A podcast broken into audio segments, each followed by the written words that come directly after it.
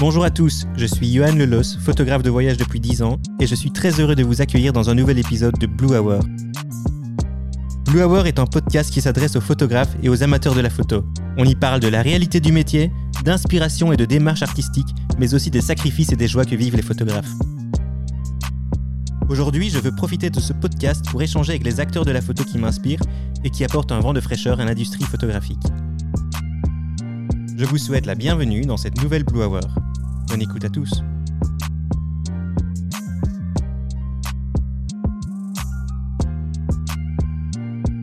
Aujourd'hui dans Blue Hour, je reçois une photojournaliste belge. Elle a 28 ans, est expatriée à Istanbul depuis 5 ans et a déjà été primée au festival Visa pour l'image pour l'un de ses reportages réalisés en Iran. Sensible aux injustices et plus particulièrement celles qui touchent aux droits des femmes et à leurs conditions de vie, mon invité du jour axe son travail photographique sur les acteurs du changement qui luttent pour un monde plus juste et plus respectueux de l'humain. Je suis très heureux de recevoir la photographe Marie Tillon dans ce nouvel épisode de Blue Hour. Salut Marie. Bonjour. Comment vas-tu? Très bien, et toi? Mais Super, je suis ravi de te, de te recevoir aujourd'hui dans Blue Hour. Euh, ben, tu es la deuxième invitée de l'émission. Euh, Est-ce que tu peux te présenter à nos auditeurs? Euh, ben, Je suis d'abord très contente aussi d'être ici avec toi. Euh, alors, je suis effectivement belge. Euh, je suis diplômée de l'IEX. J'ai fait une formation en journalisme avec une spécialisation en photo. J'ai réalisé mon travail de fin d'études en Iran. Et, du coup, j'ai souhaité voyager et être un petit peu plus près de cette région, tout en sachant que je n'avais pas envie de, vivre en Iran ni au Liban, où j'ai aussi travaillé. Euh, mais j'ai eu l'occasion de faire un, Erasmus en Turquie, à Istanbul, euh, en 2012. Et du coup, ça m'a donné vraiment envie d'y retourner et, euh, et, de me baser sur place pour pouvoir couvrir bah, la région et faire des reportages bah, principalement sur la Turquie. Euh, j'ai donc appris le turc euh, et je suis, euh, comme tu l'as dit, basée là-bas depuis plus de 5 ans, euh, tout en faisant des allers-retours en Belgique.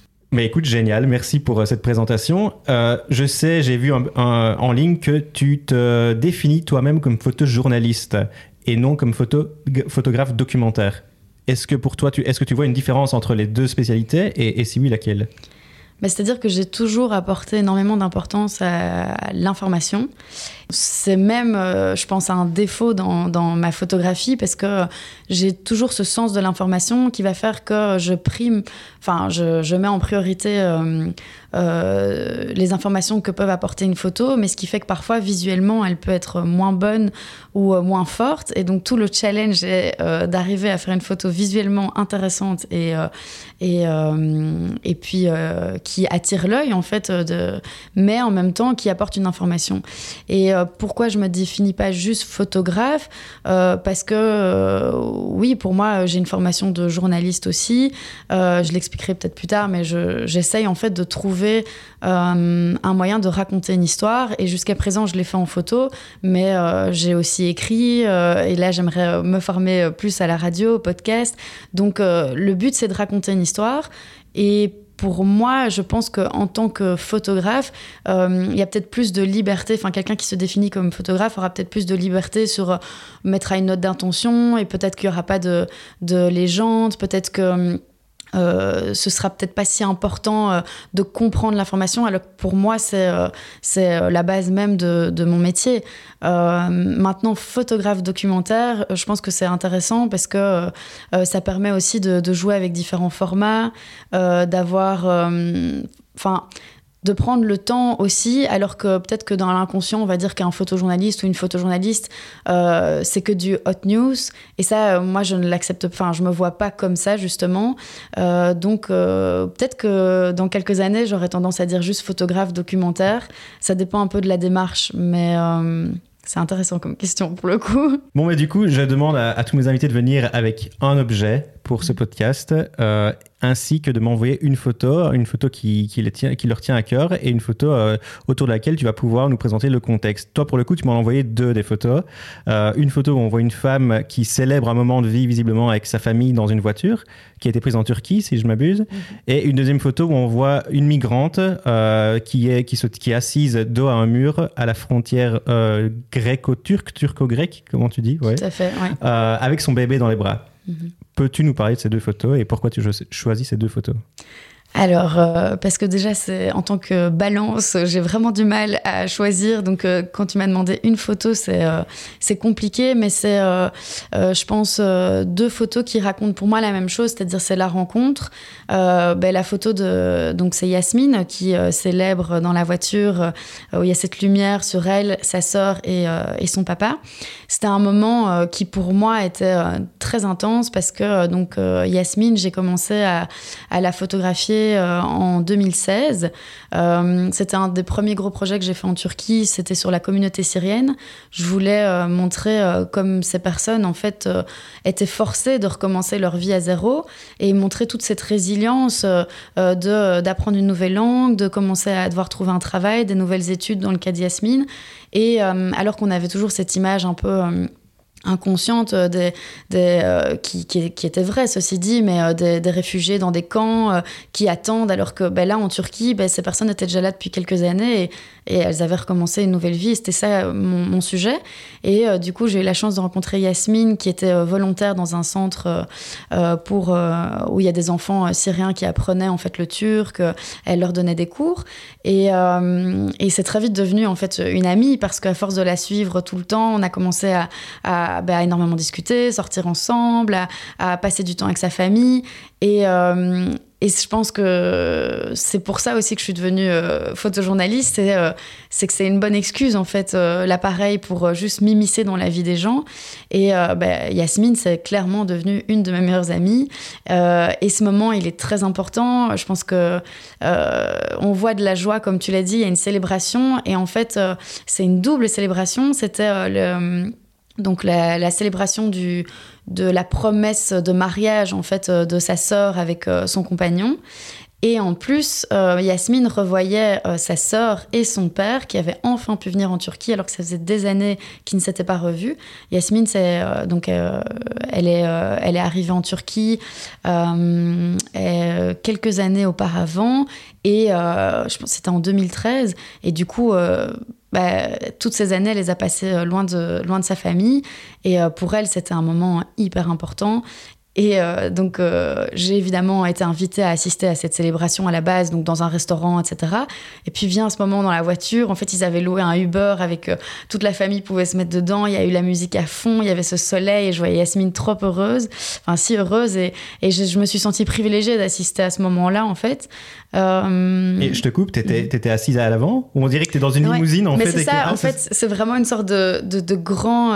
c'est une sorte de limousine. C'est pas une limousine, mais c'est ces sortes de euh, les sièges qui sont face à l'arrière. Oui, c'est ça, voilà, euh, un pick-up, enfin, je sais pas. Et, euh, et du coup, il, on s'est marré à, danser. Enfin, voilà, c'était. Je savais que c'était important pour elle, mais ça l'était tout autant pour moi parce que je la suivais depuis plusieurs années et, et je savais aussi qu'elle allait bientôt pouvoir partir au Canada et euh, s'établir là-bas avec toute sa famille, ce qui est quand même un, quelque chose d'important, vu que, comme je disais, ils étaient séparés. Et euh, tous, enfin, par exemple, sa sœur ne pouvait pas vivre en Turquie.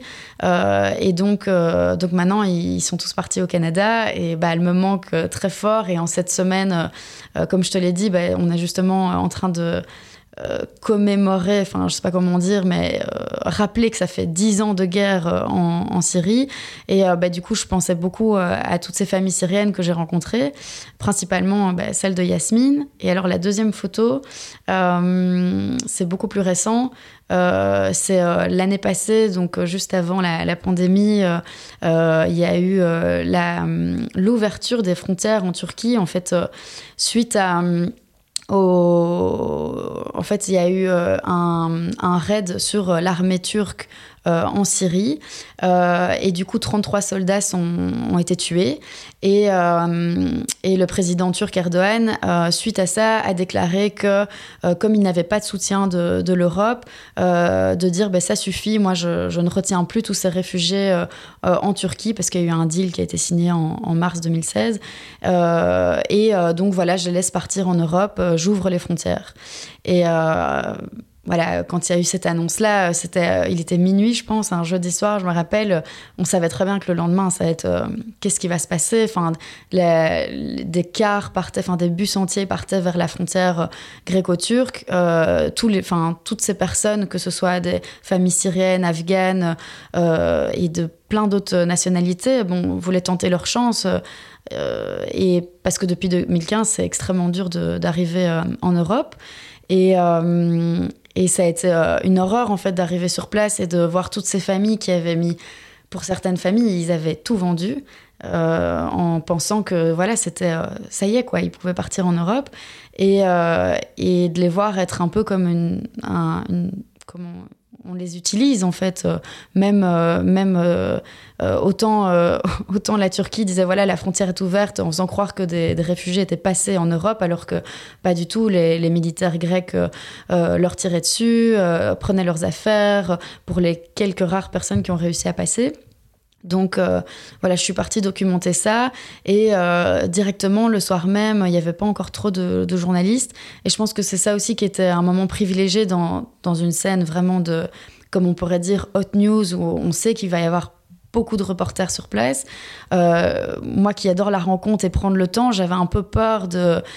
Je, redoutais un peu comment est-ce qu'on va pouvoir euh, créer du lien avec ces personnes. Et, et en fait, euh, directement, à peine arrivé, il y avait cette famille, donc la maman que vous voyez sur la photo, elle s'appelle Turkiye. Ça aussi, ça m'a marqué parce qu'en en fait, en turc, la Turquie, c'est Turquie. Et donc, elle, portait le nom de ce pays qu'il avait accueilli pendant cinq ans, mais, mais, euh, mais euh, les parents disaient voilà, on a, on a des enfants et, et on souhaite le meilleur. Une partie de notre famille est en Suisse et euh, il n'y a pas d'avenir en Turquie. Ils voulaient tenter leur chance. Et en fait, pour le coup, le papa ne, ne parlait pas. donc, il faisait des, il, savait pas parler, il faisait des gestes, etc. Et, et, et moi, je parlais pas arabe, enfin très peu. Mais euh, j'avais la chance d'être avec un collègue qui parlait arabe et donc on a pu facilement euh, euh, nouer contact. Et, et, en fait, ils étaient épuisés. Le long de la route, il fallait encore marcher deux kilomètres. Et donc, on leur a proposé de les aider à, porter, parce qu'il y avait tous les enfants. Et, voilà, c'était un moment où ils étaient posés. La petite, elle, avait faim, elle demandait de la soupe.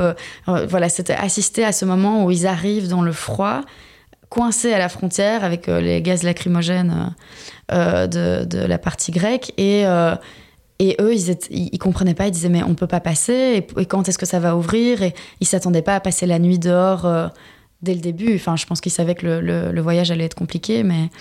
Et, et, du coup, pendant les trois jours où je suis restée sur place, on était en contact. Et le plus dur, c'est de ne pas savoir ce qu'ils sont devenus, quoi. Euh, et c'était une, euh, c'était ta, propre décision de te rendre là-bas ou c'était pour un, client?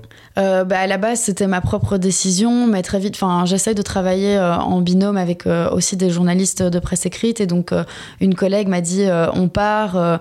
et j'hésitais parce que j'attendais effectivement est-ce qu'il va y avoir des commandes ou pas. Et en fait, je suis partie et directement, en fait, les commandes ont suivi avec Le Figaro et, et La Libre aussi. On a écrit un article. Donc, je, quand c'est ce genre de moment, il faut pas, euh, faut pas traîner, quoi. Faut pas calculer aussi. Mais en fait, je m'attendais pas non plus que ce soit aussi euh, intense, quoi. Euh, c'était un événement majeur, évidemment, vu le nombre de, de, personnes qui se sont rendues à la frontière et qui ont été bloquées pendant plus d'un mois. Voilà. Très bien. Bah écoute, très touchant. Et du coup, est-ce que tu peux nous présenter ton objet, l'objet que tu nous as amené ou les objets? J'ai amené un appareil euh, argentique.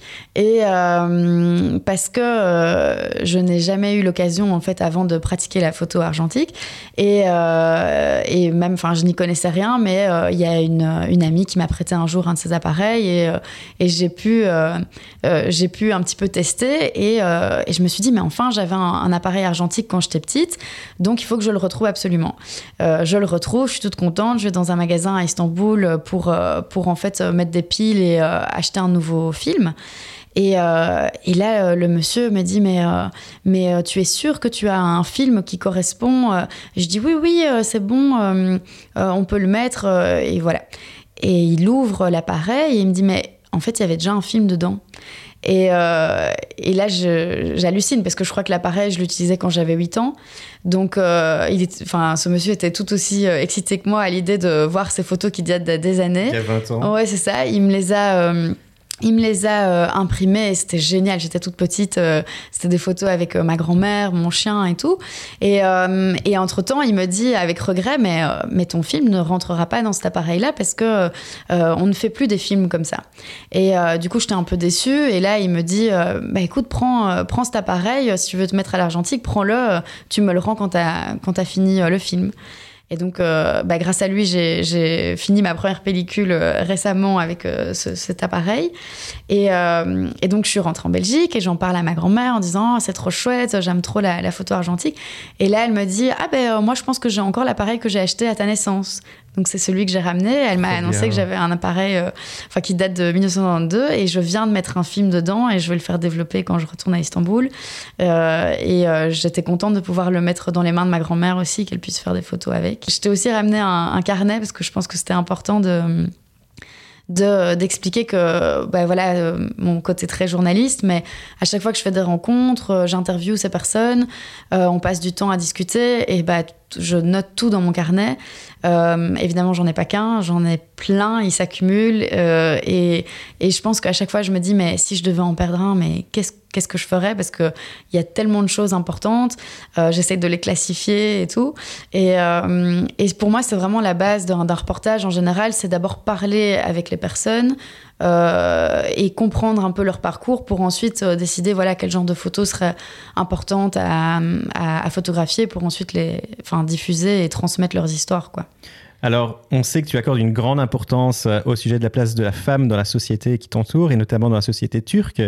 Euh, mais j'aimerais savoir quelle est ta vision sur la place de la femme dans le monde de la photo et du photojournalisme. Mmh, très bonne question.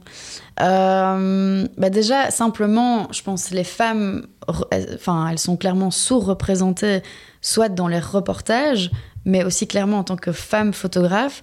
Euh, d'ailleurs, je fais partie de, de Woman Photograph. Je ne sais pas si tu connais, mais. Euh, J'ai découvert le compte Instagram en, en me documentant sur toi, ouais. C'est euh, vraiment une initiative, enfin, hyper importante parce que c'est né d'une discussion, en fait à Visa pour l'image. Donc, c'est cette photographe Daniel Zachman qui parlait avec un éditeur ou une éditrice, je sais plus, et qui disait Mais enfin, mais pourquoi vous n'engagez jamais des, femmes photographes? Parce que du coup, elle avait commencé à compiler des données pour savoir, par exemple, New York Times, Le Monde, enfin, tous ces grands médias, combien est-ce que, enfin, combien de femmes photojournalistes ou photographes ont contribué aux nouvelles qu'ils ont qu'ils ont produit.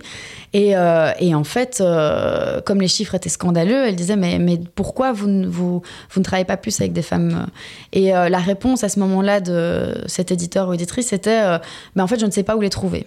Mmh. Et du coup, Woman Photograph est né avec une, c'est à la base une base de données à la base une base pour de annoncer ouais. on est là trouvez-nous oui, voilà. on, existe quoi avec euh, des hum, donc répartis en fonction des continents des pays et, euh, et du coup il y a plus cette excuse de dire ah mais euh, oui j'ai pas engagé de femmes parce que je ne sais pas où elles sont non le but est effectivement de nous rendre visibles euh, parce que bah, déjà la société, le monde entier en général invisibilise trop les femmes. Et dans ce métier, c'est sûr que hum, c'est euh, ça commence petit à petit à changer, mais quand même les chiffres, parce que une photographe fait une newsletter chaque mois où euh, voilà les chiffres s'améliorent pas. Je pense que bah, aux États-Unis il y a une grande avancée dans certains médias, mais euh, mais euh, ici ça reste. euh, et pourquoi euh, pourquoi? Je, je, pense que ça, ça, reste le cas euh, de, de se dire euh, Enfin, les éditeurs, les éditrices se disent ah ben euh, euh, oui, mais un homme, c'est, euh, je sais pas quelles sont leurs, leurs motivations, mais mais c'est souvent un homme à qui on confie une commande plutôt qu'à une femme photographe. Mmh. Et, et c'est clairement, mais Bon, c'est dans énormément de milieux, mais si tu me demandes ce milieu-ci en particulier, euh, c'est sûr qu'il y a du travail à faire. Quoi. Est-ce que le fait d'être une femme facilite ton travail de documentation du quotidien d'autres femmes à travers le monde? Euh, donc oui, c'est sûr que ça influence énormément. Euh, pour ma part, je pense que j'ai des facilités à, euh, raconter des histoires de femmes. Euh, oui, parce que je suis une femme, mais aussi parce que j'accorde énormément d'importance euh, aux femmes autour de moi. Euh, je viens d'une famille euh, où il y a que des femmes, euh, donc d'une famille monoparentale avec ma maman, euh, élevée par ma maman, ma grand-mère. Donc euh, j'ai mis longtemps à comprendre pourquoi je m'intéressais autant aux femmes euh, et pourquoi j'étais si proche d'elles. je me rappelle à l'IEX, un de, mes profs disait mais t'as encore fait un reportage, mais les meilleures photos c'est toujours celles avec les femmes.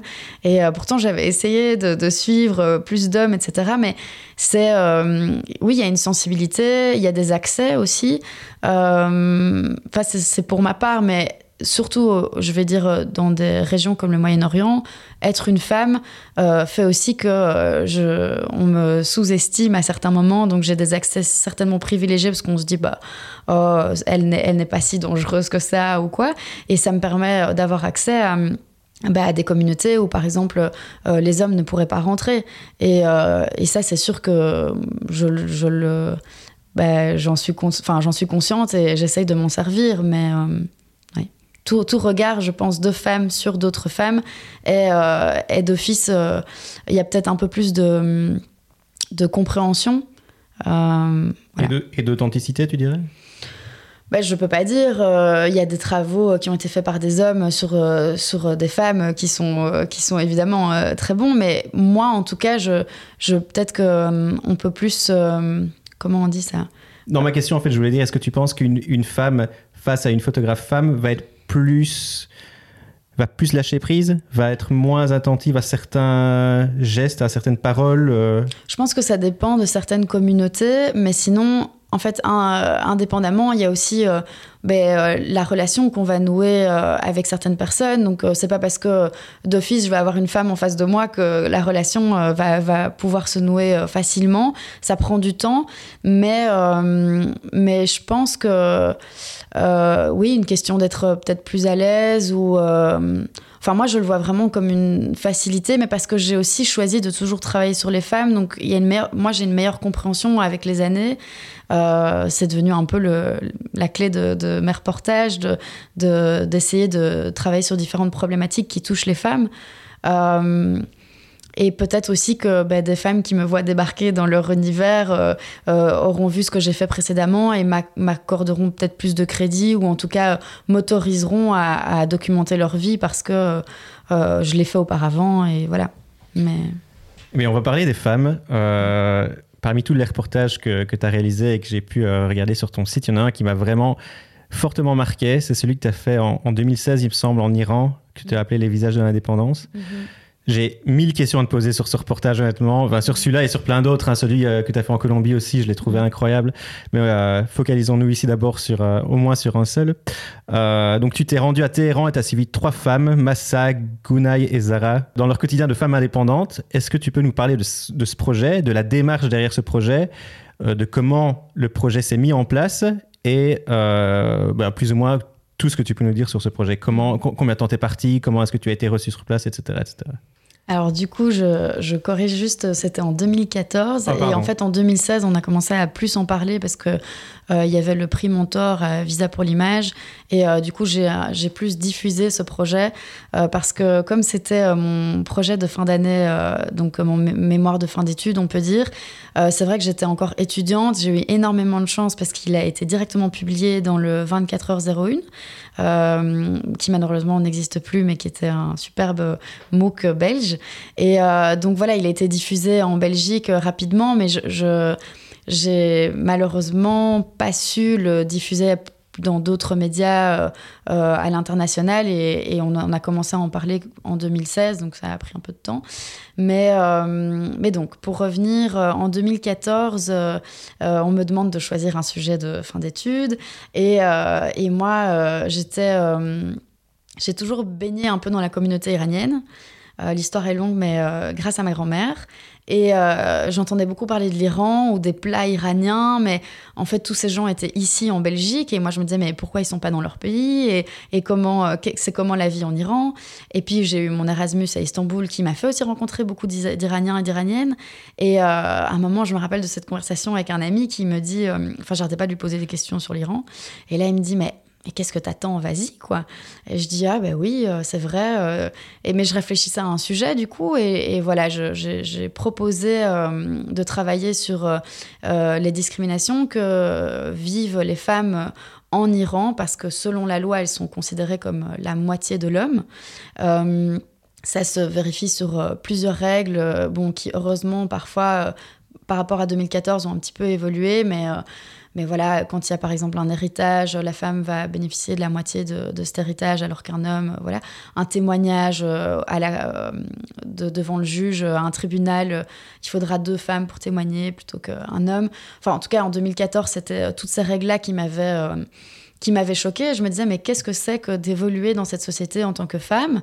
Et puis, en général, tous les reportages que je pouvais trouver sur l'Iran, c'était des, reportages très courts de trois minutes en vidéo sur euh, l'ayatollah ou sur euh, euh, la bombe nucléaire, enfin très politique en fait, et pas vraiment sur comment les gens évoluaient dans cette société. Et donc voilà, je me questionnais et, à la base, je me suis dit, je vais faire un premier voyage pour savoir de quoi je vais parler exactement. Et heureusement que je l'ai fait. Je pense qu'un voyage de repérage est toujours important sur une communauté ou, un, ou en tout cas un pays qu'on ne connaît pas. Euh, et aussi, je pense que c'était pour euh, prouver un peu à, mon UNIF que j'étais capable, parce qu'à l'époque, ils n'étaient pas très chauds que je parte en Iran, évidemment. Et euh, donc en 2014, en janvier, j'ai fait un, un premier, un premier séjour de deux semaines. Et ça m'a permis en fait de me rendre compte que malgré ces discriminations, les femmes étaient hyper actives dans la société en Iran. les femmes sont très très éduquées. Euh, donc euh, elles vont à l'université, elles sont présentes dans l'espace public. Ça m'a vraiment marqué parce qu'à l'époque je connaissais déjà euh, d'autres pays et, j'avais pas eu ce j'avais pas eu ce choc comme ça, enfin positif en fait de voir les femmes très entreprenantes. Et je me suis dit ben en fait c'est ça mon sujet, c'est pas que les discriminations. En fait, en général, je pars toujours d'une problématique un peu négative et j'essaye de trouver, enfin, comme tu l'as dit dans la description, mais c'est ces acteurs, actrices du changement. Enfin, là, c'est euh, des femmes euh, euh, de mon âge que j'ai suivies très jeunes. elles n'ont pas créé quelque chose d'incroyable, mais par contre, elles ont réussi à faire évoluer les mentalités de, cette société. Comment tu les as trouvées, ces femmes? Oui, je vais, ah, t'expliquer. De, faire évoluer les mentalités de leur propre entourage, en fait, ce qui est, qui est pour moi, dans un pays comme l'Iran, déjà une grande avancée. Alors, comment je les ai trouvées? Ben, lors du premier voyage, euh, j'ai rencontré Gunay, qui est euh, donc euh, c'est la sportive, si je peux résumer ça comme ça, qui c'était une amie d'un ami iranien chez qui je restais quand, quand j'étais à Téhéran, et lui avait bien compris le thème de mon de, mon, sujet, enfin et il s'était dit ah ok je vais te faire rencontrer des femmes que j'ai que j'ai en tête ou que je connais, etc. Et donc, il m'avait présenté Gunay. Et, euh, et, déjà, je me disais, ben, on, on a cette euh, vision très. Euh, très, euh, très bizarre de l'Iran où on s'imagine euh, enfin tous ces stéréotypes euh, clichés qu'on peut avoir. Et je me disais ben, je serais heureuse de montrer en fait Gunay qui malgré les 40 degrés malgré le port du, voile et du et de du enfin comme les longues tuniques est en train de faire de, l'aviron et très sportive et justement essaye de montrer même si dans les codes c'est c'était à l'époque euh, pas toujours euh, accepté, mais de, justement, par exemple, courir dans un parc euh, où il y a les hommes et les femmes. Elle expliquait qu'il y avait par exemple des parcs uniquement pour les femmes. mais elle disait, moi, je veux pas y aller parce que je veux montrer que je suis tout à fait capable de faire tout ça malgré les, les, codes qu'on m'impose. Et, donc, voilà, je l'avais trouvée intéressante à, ce niveau-là. Et je me suis dit, mais en fait, ce serait chouette de, de montrer différents, enfin, différents domaines où les femmes euh, enfin, sont actives. Et donc, euh, j'ai pensé à l'éducation et, euh, et à l'art. enfin, j'y ai pas pensé tout de suite. C'est plutôt en rencontrant ces femmes que je me suis dit, ah ben voilà, c'est des domaines particuliers. Mais donc, lors de mon deuxième voyage, j'ai eu la chance de rencontrer Massa, qui est donc cette enseignante et qui est, qui est persuadée que, que et pour avoir assisté à ses cours, je, je la comprends, qui dit voilà, c'est grâce à l'éducation qu'on peut, qu'on peut changer les mentalités.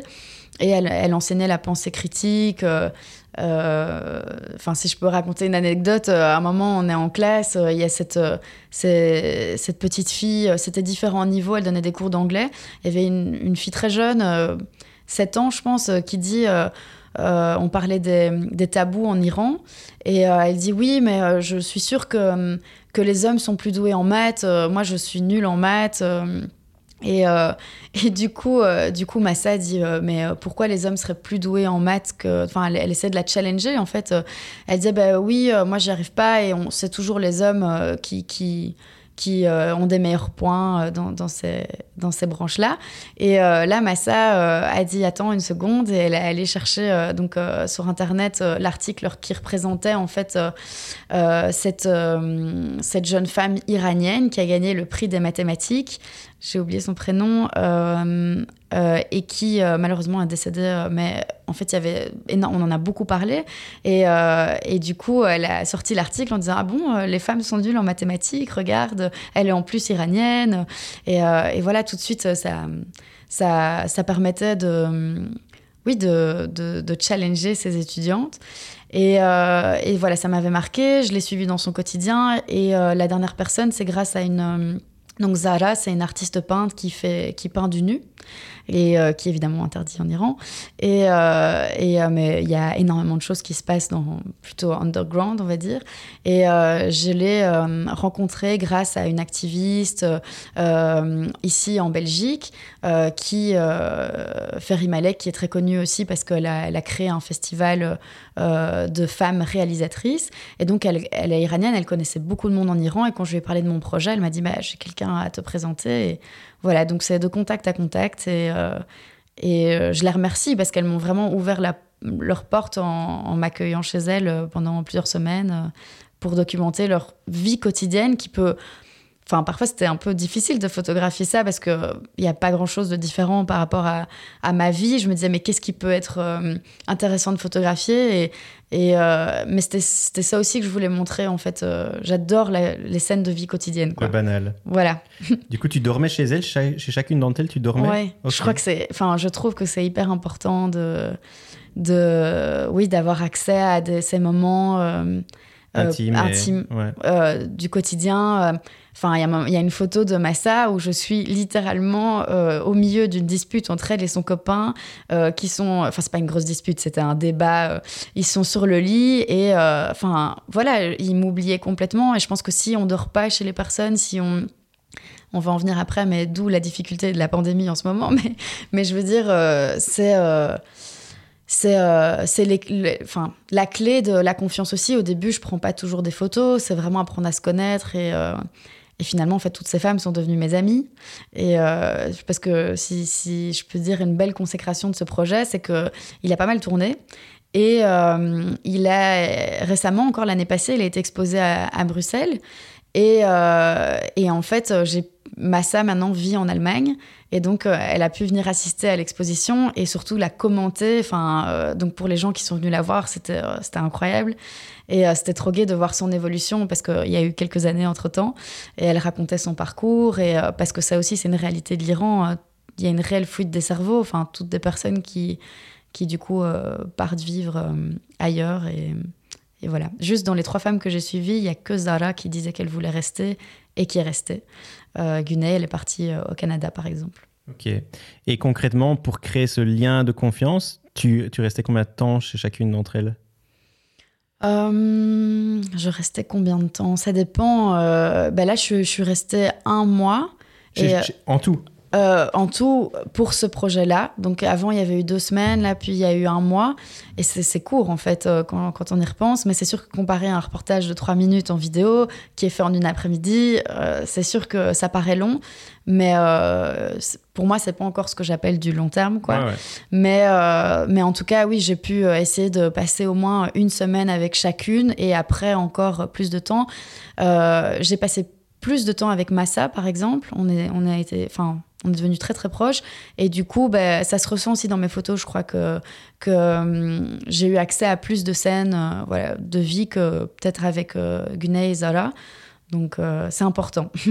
J'imagine du coup que tu n'as pas fait appel à un fixeur sur place? Euh, non, parce que ben, à ce moment-là, ben, premièrement, j'étais étudiante. Euh, donc c'est des frais, etc. Mais c'est même pas ça, c'est juste que j'avais la chance que toutes les jeunes femmes que j'ai suivies parlaient anglais. Et, euh, donc, euh, on pouvait directement communiquer entre nous. Et ben, cet ami sur place m'a évidemment facilité les choses en me présentant à des personnes qui connaissaient. Euh, je pense que les étoiles se sont bien alignées parce qu'en temps normal, on pourrait dire mais comment tu trouves ces personnes? Mais il y a un gros travail en, amont euh, de préparation, donc euh, à rencontrer des, personnes de la communauté iranienne en Belgique qui me parlaient de gens qui connaissaient. Et, c'est sûr que c'était un peu un luxe en tant qu'étudiante de pouvoir avoir un an de préparation au Master 1, Master 2, aller sur place. Et, voilà, au moins tout était un petit peu prévu, préparé. Et, et, oui, je pense qu'un fixeur, fixeuse, enfin journaliste local ou, ou traducteur, traductrice, c'est important quand il n'y a pas moyen de communiquer. Mais tu travailles avec eux d'habitude? Bah euh, non, parce qu'en fait, euh, là maintenant, en, bah, en Turquie, j'ai tout fait pour apprendre la langue, pour justement ne pas devoir travailler, euh, bien que, enfin, je respecte hyper fort le travail de ces personnes qui sont bah, plus qu'essentielles dans de nombreux reportages, mais pour moi, c'est hyper important d'être en contact direct avec les personnes que je suis. Généralement, comment est-ce que tu trouves tes sujets de reportage? Ben, en fait, l'Iran a été un peu un travail précurseur de cette envie de, mettre la lumière sur euh, des femmes euh, actrices du changement ou, la résilience de certaines femmes euh, dans, en rapport en fait avec l'histoire de leur propre pays. Donc, du coup, je savais que j'avais envie de me rendre en Colombie et c'était justement, on, parlait du, conflit en Colombie qui a, duré des années et en fait qui est les premières personnes impactées ou euh, comment dire euh, les plus euh, touchées par ce conflit étaient, étaient évidemment les femmes. Et, et, donc je me suis dit, ben, avec, avec cette amie Émilie Dejas avec qui on est parti, on s'est dit, ben, ce serait intéressant de continuer un peu comme le projet en Iran, suivre trois femmes. Et de là est venue l'envie de, de rencontrer des personnes actives dans la société colombienne. Et une étape clé, c'est enfin, je trouve importante, c'est se renseigner sur qui est en Colombie, euh, dans mon entourage, ou voilà. Et, euh, euh, j'ai rencontré une, femme colombienne, mais qui avait vécu en Belgique. Et, directement, en fait, on, à table, on discute et, on lui demande, bah, tiens, pour toi, quelles sont les initiatives, les projets qui méritent d'être mis en lumière, créés par des femmes ou et donc c'est comme ça qu'elle a parlé de de cette prison et de ce projet de restaurant interno en fait euh, euh, où euh, les femmes pouvaient travailler enfin les femmes prisonnières pouvaient travailler et être en contact avec le reste de la société gagner de l'argent réduire leur peine. Donc enfin quand elle quand on en nous a parlé, je me suis dit oui, ça a l'air bien, mais je me rendais pas compte à quel point c'était une initiative merveilleuse et, et ça méritait d'être connu, vu que je pense que beaucoup de prisons mériteraient de, de faire ce genre de, de restaurants, en tout cas de, de projets sociaux. Quoi. Merci pour tous ces détails sur, euh, sur ces reportages. Alors, en 2018, tu as remporté la bourse Vocatio euh, pour réaliser un projet et deux ans plus tôt, tu étais primé au Festival Visa pour l'image euh, avec le prix Mentor, Mentor, je ne sais pas comment on dit. Du coup, comment gères-tu ces participations à des concours et à des bourses, sachant que ça peut être très chronophage? Est-ce que c'est très important aujourd'hui dans ta carrière? Euh, oui, c'est quand même euh, limite essentiel parce que ça permet euh, bah, de financer des projets qui certainement existeraient, mais prendraient beaucoup plus de temps avant de trouver les fonds. Et bah, notamment la bourse Vocatio, c'est un tremplin parce que c'est quand même une somme importante, c'est 10 000 euros et ben, tout le monde peut participer. c'est pas juste une bourse dédiée aux photographes, mais, mais ça permet en fait de, de soutenir une vocation. Et et euh, moi, dans mon cas, ben, j'expliquais que c'était dur de, vivre uniquement de la photo et que euh, la vocation permettait en fait de me dire ben, pendant une année, voire plus, je peux être tranquille et pas devoir faire de, travail à côté et me consacrer uniquement à la photo et à certains projets. Et par contre, c'est vrai que l'application à ces bourses, euh, c'est euh, ou ces prix, ça prend du temps, comme tu dis, c'est euh, compliqué et parfois c'est beaucoup d'énergie alors qu'il n'y a pas toujours de retour. moi, j'ai eu de la chance, effectivement, d'avoir eu des, des, des, retours positifs et d'avoir eu cette bourse, mais il y a un moment où on se lasse. Et je pense qu'au début, j'étais pleine de motivation. C'est pour ça que j'ai participé à plusieurs plusieurs compétitions, enfin prix, bourses mais aussi parce que j'avais des projets qui, je pense, euh, permettaient en fait d'avoir une sorte de garantie en disant, ben, ce projet en Iran, il était, euh, il a plu parce qu'à l'époque il n'y avait pas beaucoup de projets sur l'Iran, euh, parce que c'était un angle différent. Je pense que maintenant faire ce genre de projet aurait peut-être moins d'intérêt et, et du coup à l'époque je pouvais me servir, enfin avoir ça comme portfolio pour essayer de d'avoir accès à, à, certains prix. Et euh, actuellement, j'ai l'impression que j'ai moins de projets sur le long terme ou, ou qui valent la peine d'être présentés. Donc, euh, je me consacre moins à, ces, à ces, bourses parce que j'attends de produire quelque chose de, de plus important. Et c'était aussi pour ça que j'avais sollicité la Vocatio, c'est euh, faire un projet sur le long terme. sur un an, deux ans. et, et puis, une fois que ce projet sera enfin, terminé, je pourrais aller présenter euh, à différentes compétitions euh, parce que c'est ça aussi, c'est souvent dans ces, dans ces bourses, on demande euh, qu'est-ce qu'on a fait précédemment, est-ce qu'on a déjà commencé des projets, est-ce qu'on peut... Enfin, ça demande énormément d'organisation et, et d'énergie. Et je l'y avais au début et là, je dois avouer que j'ai un peu mis sur pause, mais je pense que c'est essentiel pour, pour arriver à financer certains projets, quoi. Cartier-Bresson disait que pour faire une bonne photo, il faut être disponible. Alors, on sait qu'il faut être disponible émotionnellement, ça c'est un fait, on y reviendra un peu plus tard, mais aussi disponible physiquement et mentalement.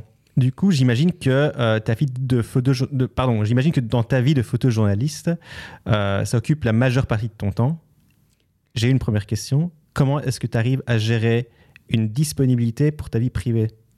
Hmm. Est-ce que tu as dû faire des concessions? Ben, Simplement aussi, là, le fait de vivre à l'étranger est en soi une concession parce que je suis loin de ma famille euh, et que, euh, et que ben, c'est un choix évidemment, mais euh, je dirais pas que je le fais uniquement pour le travail, mais en grande partie. Et parce que c'est déjà juste hyper intéressant de vivre à l'étranger en tant que tel, et après en plus avec l'expérience de photojournaliste sur place.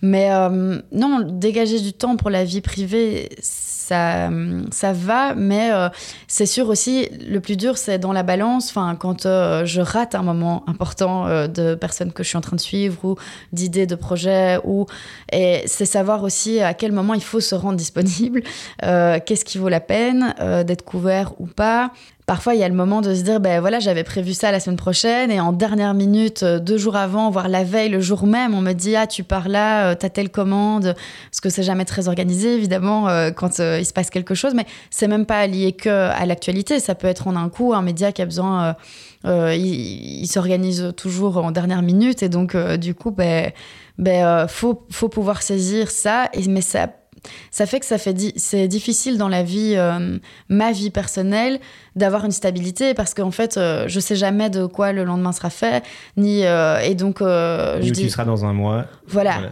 aucune idée. Et parfois, c'est de se laisser porter, mais c'est pesant aussi parce qu'on peut rien organiser. Je sais pas là, je pense j'ai quelques mariages, enfin des amis qui se marient. Et à chaque fois, je disais, ah ben, je sais pas si je vais pouvoir venir, ce sera surprise, mais bon, ces personnes, ils ont besoin de, de s'organiser, de commander le traiteur, les machins. Et, et, bah, je sais que je dénote avec ça. Euh, euh, c'est difficile de prévoir quelque chose. En parlant de projet et en parlant de vie de freelance, euh, aujourd'hui, la proportion de, tes revenus qui vient de la vente de tes reportages, c'est 100% de, ton, de tes revenus? Oui, c'est si on enlève là la pandémie, effectivement, oui, c'est 100% de mes revenus. maintenant, c'est toujours dur de planifier quoi que ce soit. Il y a vraiment des, commandes qui tombent en un coup et, euh, auxquelles je m'attendais pas du tout. Ou alors euh, des projets qui fonctionnent bien, qui sont publiés. Mais, euh, mais c'est, je dois quand même avouer que oui, je vis du photojournalisme parce que je vis en Turquie. Et, ce serait plus dur ici en Europe ou en Belgique? Je pourrais pas être freelance en Belgique. Ok. Financièrement, ce serait impossible. À cause de, de la presse qui va mal? Ou la mm. concurrence? Non, je pense que simplement le coût de la vie est hyper élevé en Belgique. Et euh, non, parce que la concurrence, elle est, elle est très forte en Turquie. Euh, il y a quand même, euh, il y a beaucoup de journalistes qui sont basés là-bas, beaucoup de photographes. je pense que la clé aussi, c'est si on se base quelque part, c'est un endroit où il n'y a pas trop de, de, photojournalistes ou de photographes. Et là, moi, pour le coup, c'était un coup de cœur cette ville, donc enfin ce pays, donc j'ai pas trop réfléchi.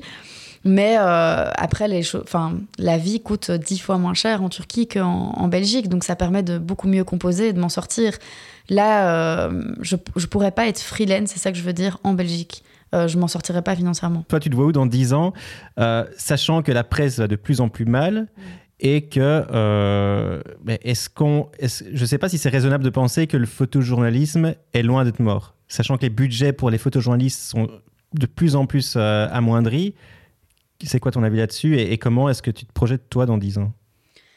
Je pense que les budgets sont, sont de plus en plus faibles, euh, surtout dans la presse, euh, par exemple française ou enfin belge. Voilà, c'est encore un truc, mais je veux dire moi, mon objectif, ce serait surtout de pouvoir travailler avec des médias euh, américains ou euh, euh, en tout cas des plus gros médias. Enfin, je pense que c'est le rêve de tout le monde, hein, mais, mais qui ont un budget alloué aux photojournalistes en commande, etc. Mais même ces budgets-là, on, a parfois l'impression de se dire ah, ben, travailler pour New York Times, c'est incroyable, mais le, prix de la commande par jour n'est pas non plus euh, mirobolant, quoi. Donc, euh, c'est sûr que c'est dur de vivre de ça, mais moi, dans dix ans, le rêve, ce serait de pouvoir avoir euh, des, médias avec qui il y a une relation vraiment, sur qui je peux compter. Dès que j'ai une idée de sujet, on, peut me faire confiance.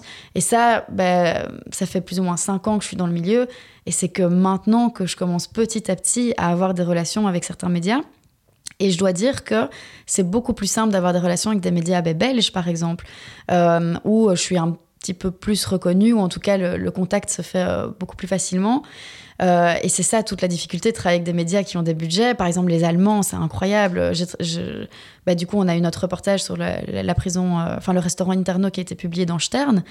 Bah, c'est c'est un autre budget, c'est merveilleux. Il y a un réel soutien en fait. il y a aussi des réponses aux mails qu'on envoie, alors que. Mais, mais, mais bon, ça prend du temps de développer ça. Et, et là maintenant, j'aimerais en tout cas avoir une certaine fidélisation avec les, les, les, les, clients, enfin les médias avec qui je travaille. Euh, et je pense notamment, ben, là j'ai eu récemment un reportage publié dans Médor euh, sur euh, donc, les jeunes femmes qui portent le foulard en, en, Belgique et qui, qui souhaitent avoir tout, les accès à l'éducation. et en fait, euh, ce reportage, c'était mon idée, mais c'était merveilleux de, pouvoir trouver un média comme, euh, comme Médor euh, qui puisse le publier. Et, et depuis, bah, je, sais que voilà, il y a, y, a, y a, un échange, je peux pouvoir leur proposer d'autres sujets. Et, et c'est ça qui est, qui est important, en fait, c'est de de pouvoir trouver des, rédactions sur qui on peut compter, en tout cas qui nous font confiance. J'ai envie de parler d'une thématique euh, qui, concerne tous les photographes et surtout les photojournalistes, c'est euh, l'émotion et surtout la gestion de, des émotions et comment gérer aussi l'implication personnelle lorsqu'on fait des reportages.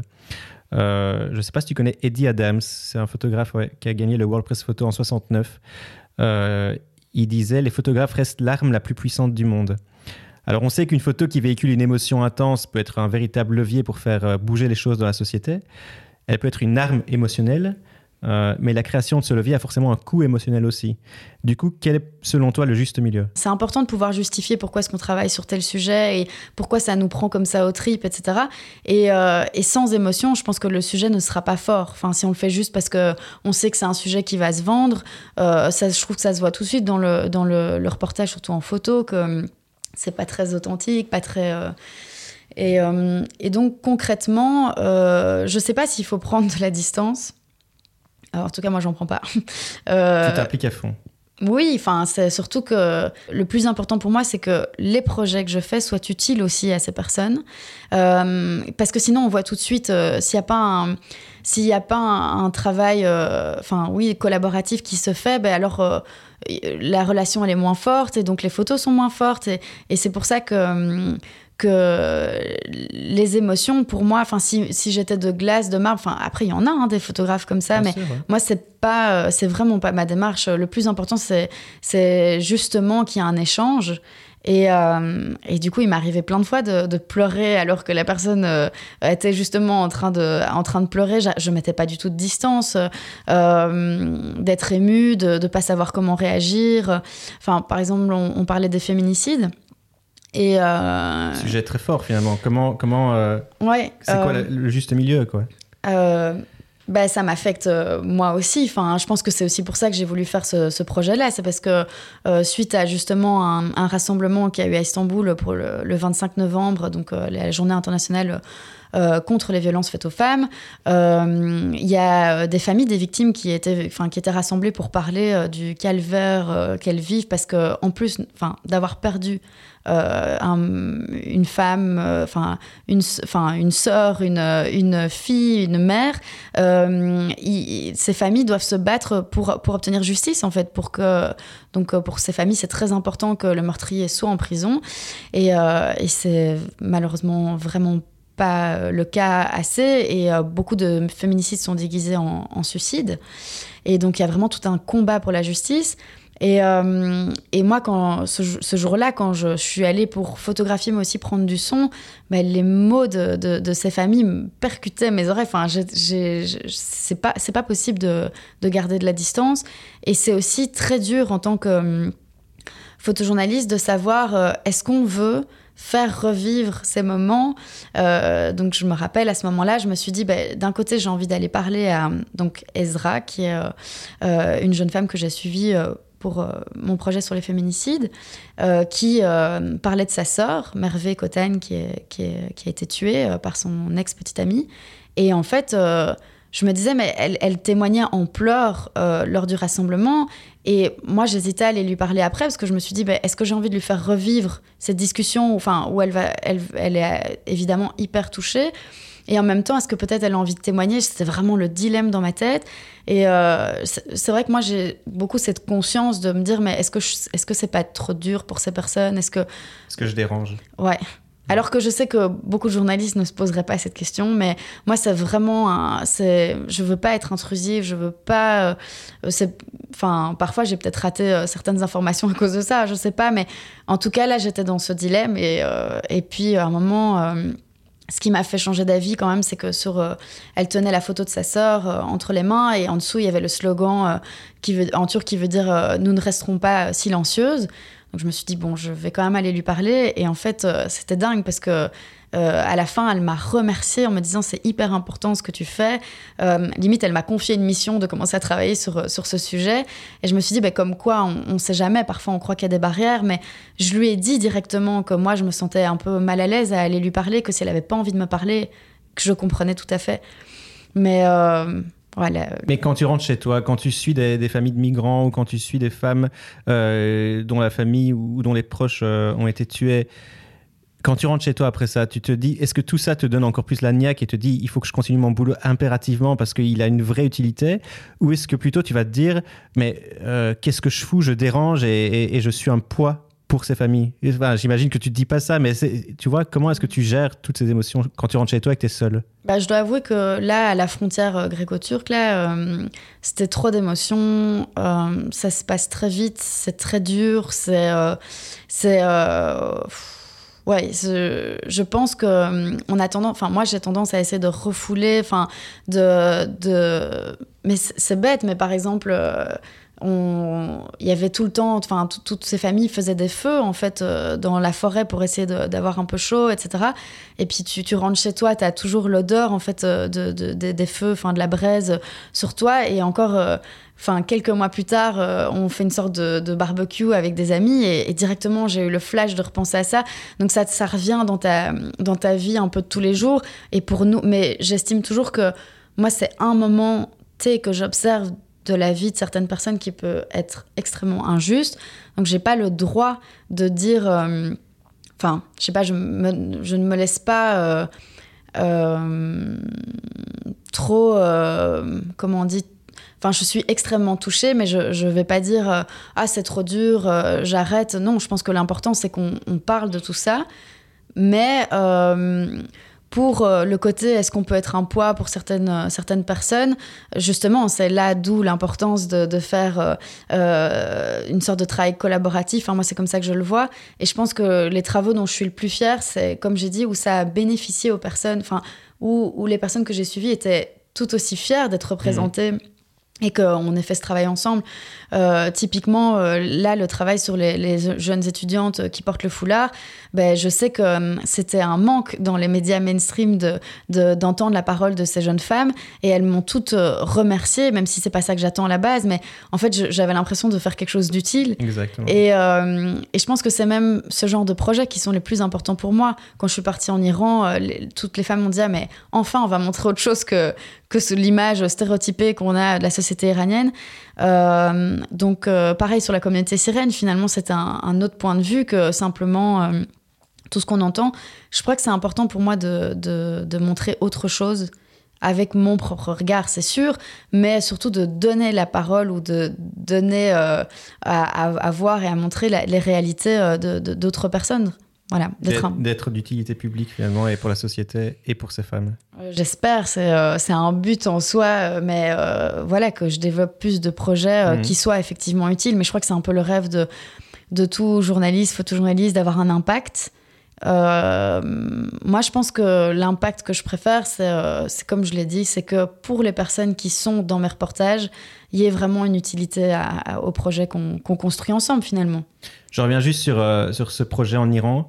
Euh, je voulais te poser la question et j'ai oublié. Est-ce que tu as réfléchi au côté euh, finalement peut-être anonymat pour ces femmes qui bravent la loi finalement? Est-ce que tu en as parlé avec elles? Que, Comment ça s'est passé? Oui, bien sûr. C'est évident que jamais je voudrais mettre en, danger en fait les personnes que je photographie. Donc l'anonymat c'est hyper important. Enfin, je me rappellerai euh, enfin, j'expliquerai après quelque chose que j'ai fait en Turquie pour préserver l'anonymat d'une jeune femme. Mais en Iran, pour le coup, euh, j'ai vraiment demandé, insisté, parce que j'avais fait signer aussi des papiers pour euh, l'accord. Est-ce que c'est un risque pour vous? Et en fait, toutes les trois disaient non, ça ne l'est pas. et il n'y a aucun problème. Maintenant, c'est sûr que si elle m'avait dit qu'il y a un problème, l'anonymat doit être préservé. Euh, mais il y a une réalité qu'il faut prendre en compte. Parfois, les personnes photographiées ne se rendent pas compte que ça peut être un danger.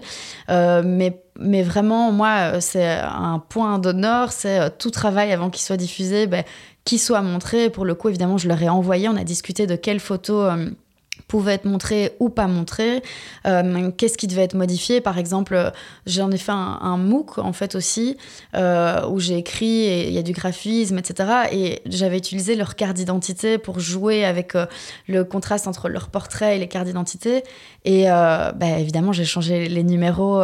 et tout ça, ça se fait aussi à l'aide de personnes qui, bah, du coup, parlent farsi, qui voient les chiffres, on en discute, qu'est-ce qui peut être un problème? Je me rappellerai toujours euh, euh, d'une photo, sans vouloir trop rentrer dans les détails pour justement pas porter préjudice, mais euh, qui, qui, vraiment aurait pu être un problème. Et heureusement, une, des femmes me l'a fait remarquer. Et, c'est évident qu'on ne le met pas dans le projet. Donc, enfin, voilà. Après, en Turquie, c'est l'exemple que je voulais donner. Euh, à un moment, j'avais euh, interviewé une femme euh, qui, a toujours été en faveur du, du, de l'AKP, donc le parti au pouvoir en Turquie, et qui a décidé de, de ne plus l'être lors du référendum pour le changement de la Constitution. Je ne vais pas rentrer trop dans les détails, mais j'avais fait son portrait. Et, en y réfléchissant petit à petit, je me suis dit, mais cet article, il va quand même être sur le web. Et, euh, et, donc, il va être, euh, il va être euh, vu. Et je sais que sa, famille n'acceptait pas sa décision lors du référendum.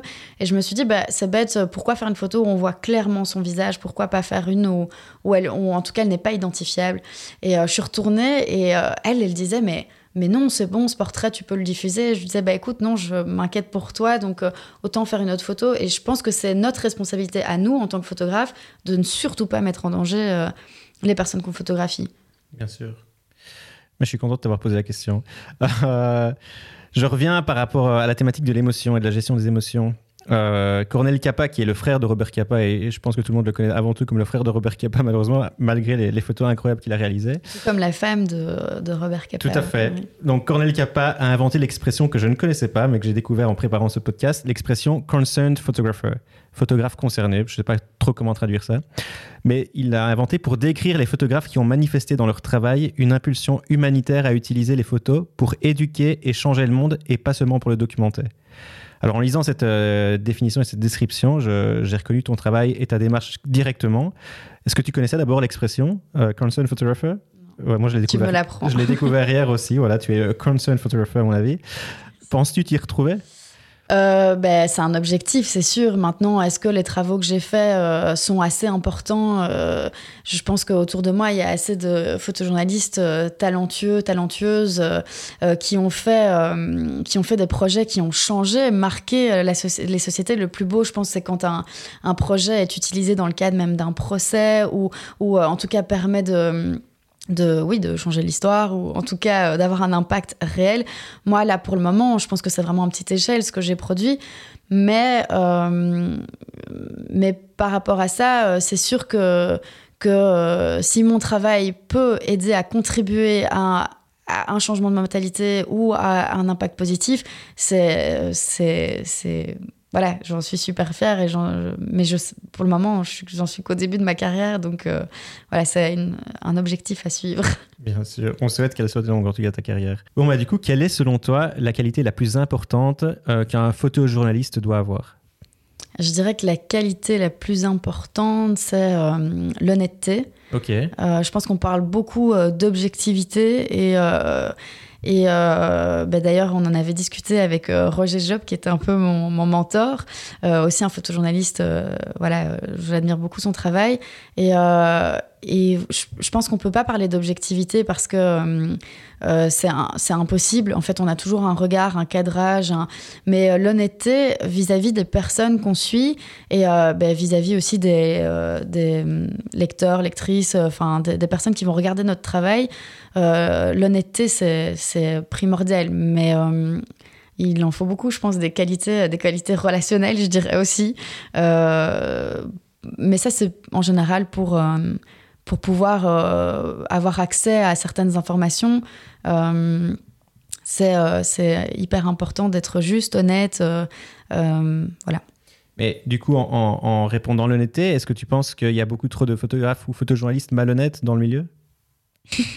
Euh, je me sens euh, coincée, mais... Non, mais c'est vraiment pas une question piège, c'est parce que... Oui, je pense que je, j'ai entendu, j'ai pu voir euh, des pratiques très malhonnêtes. Très, bah, typiquement, je parlais là de la frontière gréco-turque et je pense que hum, c'était un événement, donc comme on dit, très rapide, d'actualité, mais euh, j'ai réussi à avoir accès à des moments privilégiés et de rencontrer, de pouvoir euh, connaître l'histoire de, certaines familles en passant du temps avec ces personnes.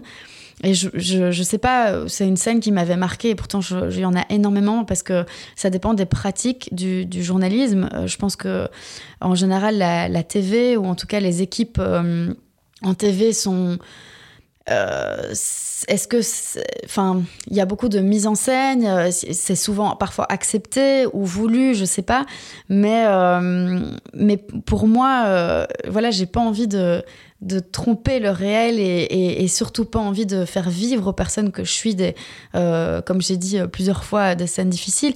Et c'était dingue, ça m'avait tellement choqué à cette frontière. Donc à un moment, toutes les familles croient que la frontière s'ouvre, courent à courent euh, dans la, dans, dans, la zone tampon et euh, finalement se font euh, gazer, courent en arrière et donc une des familles avec qui j'étais proche perd un de leurs leur petits garçons et donc je les retrouve en pleurs, enfin juste avec la chaussure du petit en disant on sait pas où il est, etc. Donc c'était un moment horrible et, et puis là Enfin, la maman est en pleurs et là arrive, euh, donc c'était le lendemain où il y avait déjà beaucoup plus de médias.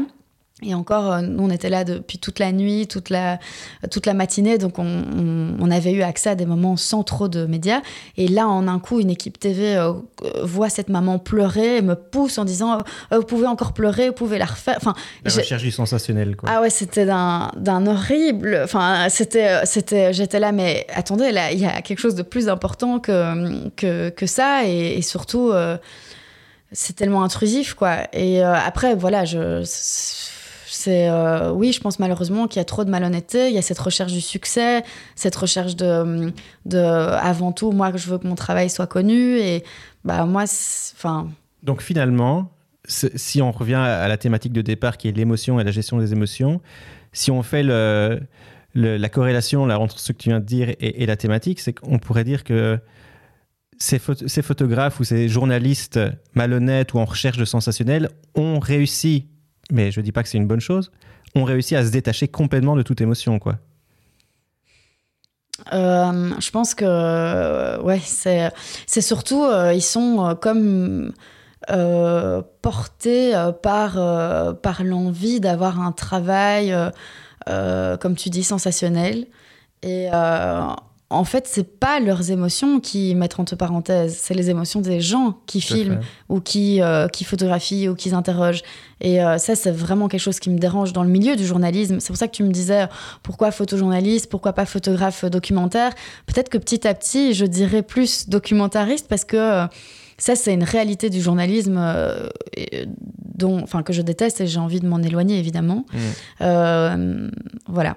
Après, pour, juste pour parler des émotions, euh, elles peuvent se faire dans, dans, les deux sens, c'est-à-dire, euh, euh je, je, voulais donner l'exemple d'un reportage que j'ai fait que je continue à faire euh, sur la polarisation en Turquie, euh, notamment aussi grâce à la bourse Vocatio. Donc j'avais un peu l'envie de, travailler euh, sur pourquoi cette société est si politisée, polarisée, divisée. Et, en fait, je voulais montrer différentes familles dans différentes régions de la Turquie avec différentes idéologies politiques, religieuses, etc. Euh, et, j'ai commencé par le moins facile, euh, c'est-à-dire une famille euh, du MHP, donc c'est vraiment, on peut dire, l'extrême droite en Turquie. Et j'avais peur de pas du tout être acceptée en tant que bah, étrangère. et en fait, non, cette famille m'a très bien accueillie, mais là pour le coup c'est moi qui ai eu du mal à gérer mes émotions parce que ben c'est des valeurs que bah, je ne cautionne pas. Mm. Et, je, et, je, sais que c'est important de, de tout, justement tous ces reportages qui sont faits sur, euh, euh comme on dit, c'est même de l'investigation, etc. C'est important d'apprendre à comprendre ces, ces, ces types d'idéologies, de valeurs. Mais moi, en fait, à un moment, je me suis dit, mais qu'est-ce que je fais là? Qu'est-ce que, pourquoi je fais ça? Euh, parce que je pense que c'est ça qui est important dans, dans le photojournalisme, c'est pourquoi en fait je veux raconter ça et pourquoi moi euh, D'ailleurs, dans tout bon pitch, je pense que c'est ça qu'il faut mettre en avant et que c'est toujours difficile de le mmh. faire. Et moi, je me disais, ben, moi, ce que, j'aime bien me battre contre, euh, en tout cas, les injustices, en tout cas, mettre en valeur des initiatives plutôt soit positives, mais en tout cas qui permettent de changer. quelque chose. Et là, je me disais, mais qu'est-ce que je vais changer avec ce reportage? Alors oui, d'un point de vue sociologique, c'est super intéressant.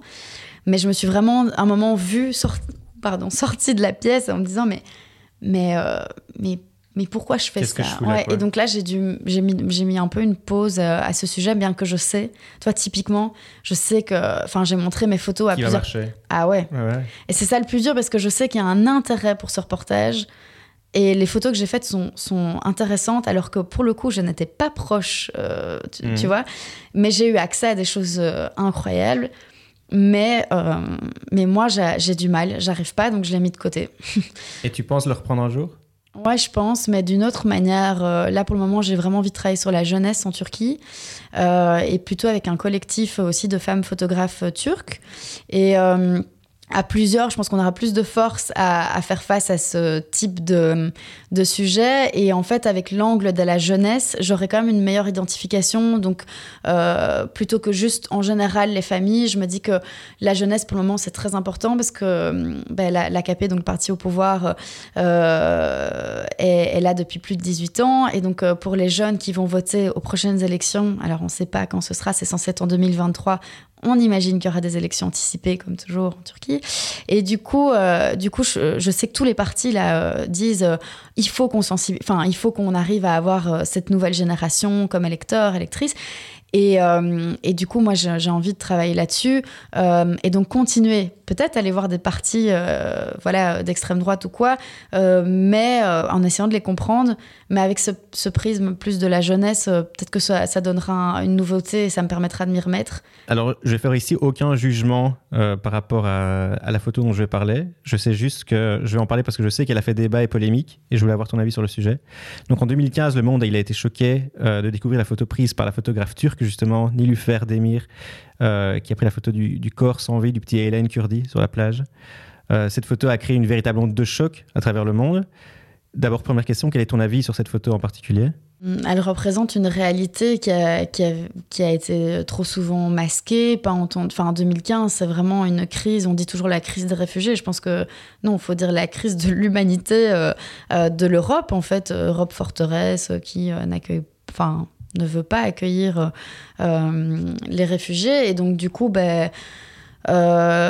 si elle a, elle a énormément marqué, elle a fait prendre conscience à beaucoup de gens de cette, cette réalité.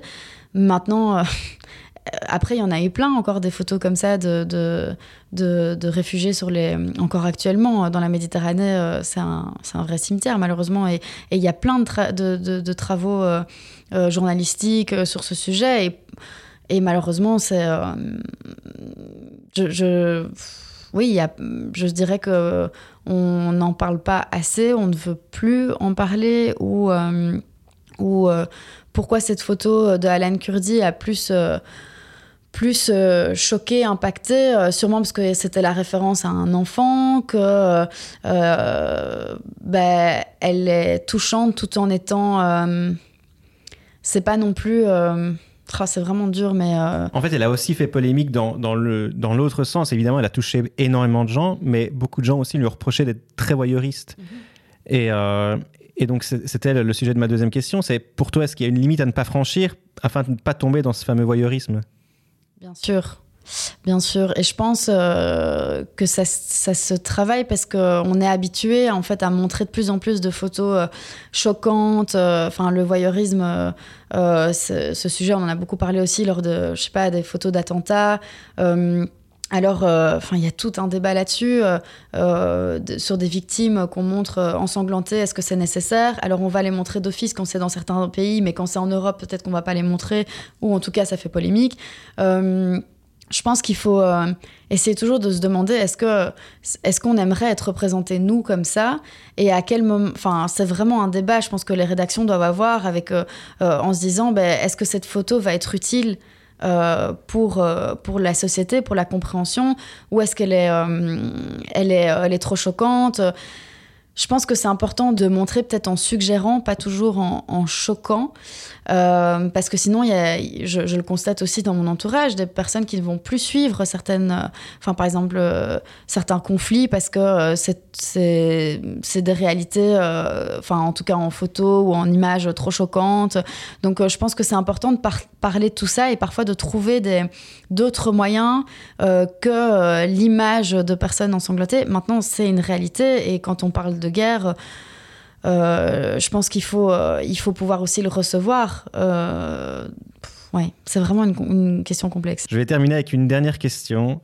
Est-ce qu'il y a une photo que tu aurais aimé prendre, une photo connue ou pas connue, mais une photo que tu as vue et que tu, que tu aurais aimé prendre, ou un événement auquel tu aurais aimé participer afin de le documenter? Il y en a tellement, je dirais que c'est pas nécessairement une photo, c'est souvent des projets qui m'ont marqué et qui me marqueront. Euh, là, comme ça, euh, c'est compliqué de donner un exemple, mais récemment, un projet qui m'a marqué parce que je le trouve euh, tellement bien pensé, c'est le travail de Reyes Morales.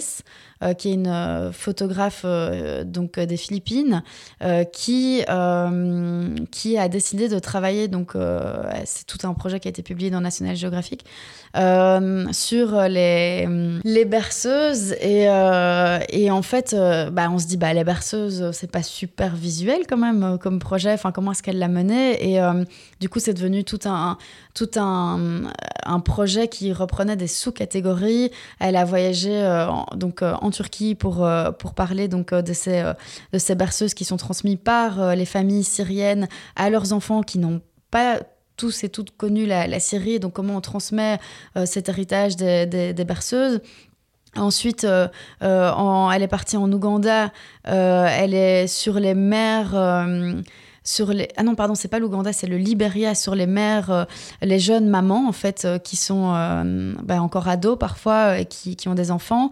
En Mongolie sur les enfants qui qui, ont, qui sont les premières victimes aussi de, cette pollution énorme là-bas. Et, et puis, donc, en fait, à chaque fois, il y a des sous-sujets. Aux États-Unis, c'était sur ben, comment est-ce qu'on fait pour chanter des berceuses en plein temps de Covid alors qu'on est infirmière ou, ou, en tout cas dans le personnel soignant. Et donc, ben, c'était par Zoom, enfin par application. Et donc, tout ce travail, donc, qui est juste un thème très général, elle, elle l'a elle traité de différentes, euh, avec différents angles photographiquement parlant, c'est magnifique. Et alors, euh, en plus, il y a euh, donc la, captation sonore de toutes ces, de toutes ces comptines, enfin berceuses. Et, et moi, ça m'a vraiment émue. Et, et, et, je pense que ça, c'est ce genre de projet que j'aimerais un jour faire, en tout cas, où c'est, ça paraît, en fait, le sujet même paraît simple, mais en fait, il y a, y a, vraiment, c'est, tellement universel, en fait. Les, les et donc euh, ça, j'ai trouvé que c'était euh, extrêmement bien pensé. Mais écoute, un, immense merci euh, d'être venu partager tout ça. J'ai une toute, toute, toute dernière question à te poser. Est-ce que tu as un photographe francophone un ou une photographe francophone à me conseiller pour, pour ce podcast, pour un prochain épisode? Une amie qui a donné maintenant pas mal de, de podcasts, mais j'admire aussi beaucoup son travail, c'est Chloé Charoc. Euh, qui est francophone, du coup, française. Non, pour avoir écouté récemment euh, plusieurs interventions de, de, bah, Chloé, euh, je trouve que sa démarche et bah, comment elle a percé dans ce milieu aussi, bon, après, c'est de nouveau très photojournalisme, est très intéressante. Et donc voilà. Et aussi un travail important sur les femmes, et moi, ça me, ça me touche beaucoup. Donc, Écoute, Marie, un immense merci. J'espère que ça t'a plu. Ouais, c'est euh, une expérience particulière. J'ai l'impression d'avoir beaucoup trop parlé, que c'est complètement déconstruit ce que je raconte. Donc, euh, si ça peut être utile, pour revenir avec ce mot, à certains euh, photographes ou certaines photographes, bah, ce serait top. Mais, mais voilà, si des personnes ont des questions, ils peuvent toujours me joindre aussi. Ben voilà, contactez Marie Tillon par email. C'est où, où est-ce qu'on peut te retrouver d'ailleurs? Euh, bah euh, oui, alors tu parlais de mon site web que je dois absolument refaire. Parce que ça on n'a pas parlé hein, de toutes les difficultés de on a encore des tonnes de choses à, je connais je connais ces difficultés voilà ça fait euh, un ou deux ans que sur un post-it traîne refaire mon site web. Donc voilà il faudrait qu'il soit bien mieux construit. Mais j'ai un site web j'ai un Instagram qui mériterait complètement d'être mieux alimenté. Et puis Facebook et, et puis par mail quoi voilà. voilà. Au final, c'est le plus simple. Voilà.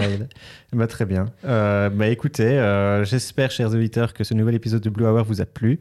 Euh, si c'est le cas, n'hésitez pas à vous abonner au podcast sur Apple Podcast ou n'importe quelle autre plateforme et à laisser un commentaire. Ça aide à la visibilité. Merci beaucoup et à la prochaine.